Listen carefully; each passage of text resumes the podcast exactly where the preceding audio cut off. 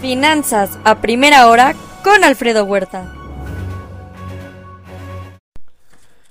Muy buenos días. En el tema COVID ya son 661.3 millones el total de infectados en el mundo.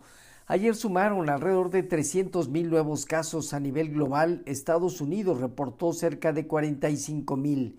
México ajustó su cifra semanal al alza. Día 297 de la guerra. La mitad de la región de Kiev permanecerá sin electricidad varios días. Ucrania ataca dos bases militares dentro de Rusia con drones no tripulados. Vladimir Putin visita Puente de Crimea eh, tras eh, el atentado hace dos meses. Un sondeo de Reuters estima que la economía de Rusia caerá 3% en su PIB en este 2022 y para 2023 seguirá cayendo otro 2,5%. Las sanciones económicas normalmente permean de manera gradual pero tienden a afectar la economía en el tiempo. Estados Unidos propuso vender a Taiwán hasta 100 misiles de defensa aérea Patriot de lo más avanzado. En Estados Unidos se acerca el tiempo de revisión del techo de la deuda para el gobierno de Joe Biden. Temores de una recesión económica contrastaron las preocupaciones por el inicio de las sanciones de la Unión Europea a Rusia y que éste eh, amenazara con reducir su producción diaria de crudo. Rusia exportaba 1.5 millones de barriles diarios a la región antes de todo este proceso. Caída ayer en los mercados por el tema de una Fed más agresiva tras conocer primero el pasado viernes datos de empleo y el día de ayer los datos de PMI de servicios que se mantuvieron en zona de expansión. Hoy los mercados se muestran más pausados, con eh, información económica de menos relevante por ahora. En cuanto a los eh, mercados en Asia, prácticamente estamos eh, viendo contracciones en Hong Kong, Corea del Sur, Taiwán, alzas marginales en China y Japón. Beijing alivia restricción de cero COVID pero aumenta contagios. En Europa poca información, analizando también eh, la intensidad de alza que tendrá el Banco Central Europeo para cierre de este año y en el 2023. Hoy las bolsas tienden a estar abajo de manera moderada, Francia, Alemania, Italia, España y el Financial Times de Londres.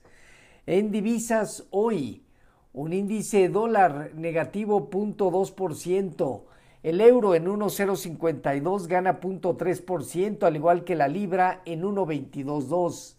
En materias primas, hoy el petróleo pierde 1.4%, el WTI por debajo de los 76 dólares y en metales el oro en 1.788 dólares avanza 0.4%, el cobre 0.5% arriba y la plata destaca 1.2% de aumento, aunque con mayor volatilidad.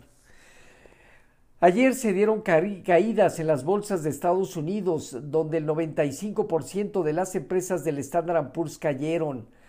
Un aumento en la aversión al riesgo generó esta volatilidad. Datos del ISM Servicios de noviembre se mantuvo, en expansión generando alza en la parte media larga de la curva de bonos del Tesoro y reacción al alza también en el índice dólar, el DXY. Todos los sectores terminaron abajo, destacando energía y consumo discrecional. La volatilidad a través del VIX responde desde niveles bajos relevantes. Rumores además de que Tesla eh, estaría recortando el 20% de su producción de vehículos en la planta de Shanghái afectó el entorno de mercados. El Dow Jones eh, parte de los 33.947 unidades.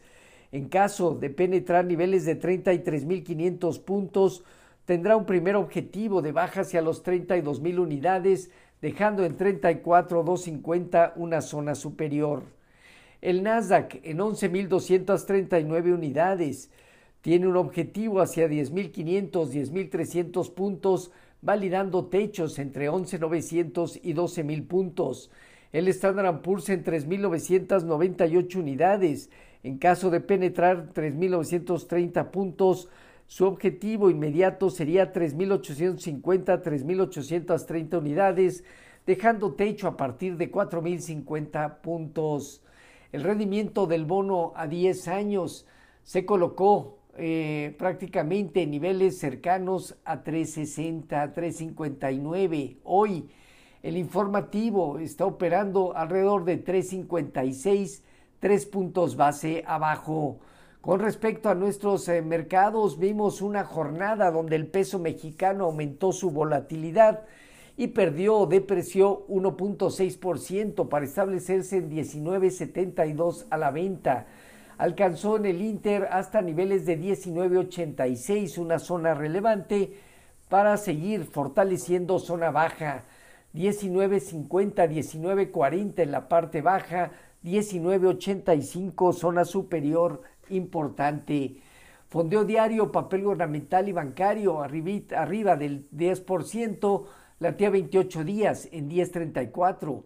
La bolsa terminó también negativa en México, 0.85% para ubicarse en 50.799 unidades con una baja operatividad. El principal indicador también viene validando cerca de los 52 mil puntos como techo y en la parte baja estará buscando niveles eh, en caso de penetrar 50 mil unidades, la zona entre 49 mil y 48 mil puntos. La tasa riesgo país de México en 243 eh, puntos. Eh, en cuanto eh, al Instituto de Finanzas Internacionales, estima que México crecerá un y medio por ciento en 2023, ya incorporando una contracción económica de Estados Unidos del menos 0.1%. Para Fitch, México crecerá 1.4% en 2023 apoyado por el nearshoring y consumo como palancas. La recaudación del ISR a las ganancias del gobierno aumentó 28.8%, sumando ya 928.461 millones de pesos. De acuerdo a Moody's, bancos regionales tendrán eh, impulso con el nearshoring como Banco del Bajío, Banregio, etcétera. Hoy, balanza comercial y reservas semanales de crudo por parte de la API en Estados Unidos. En México, inversión fija bruta y consumo privado, ambos datos a septiembre y la encuesta de Citibanamex de expectativas. Los eh, futuros presentan eh, movimientos más o menos 0.2%, ligero sesgo positivo, eh, Dow Jones, Standard Poor's y Nasdaq, un tipo de cambio que en estos momentos opera alrededor de 19.67 a la venta, 0.3% de apreciación. Así, finanzas a primera hora con lo más relevante hasta el momento.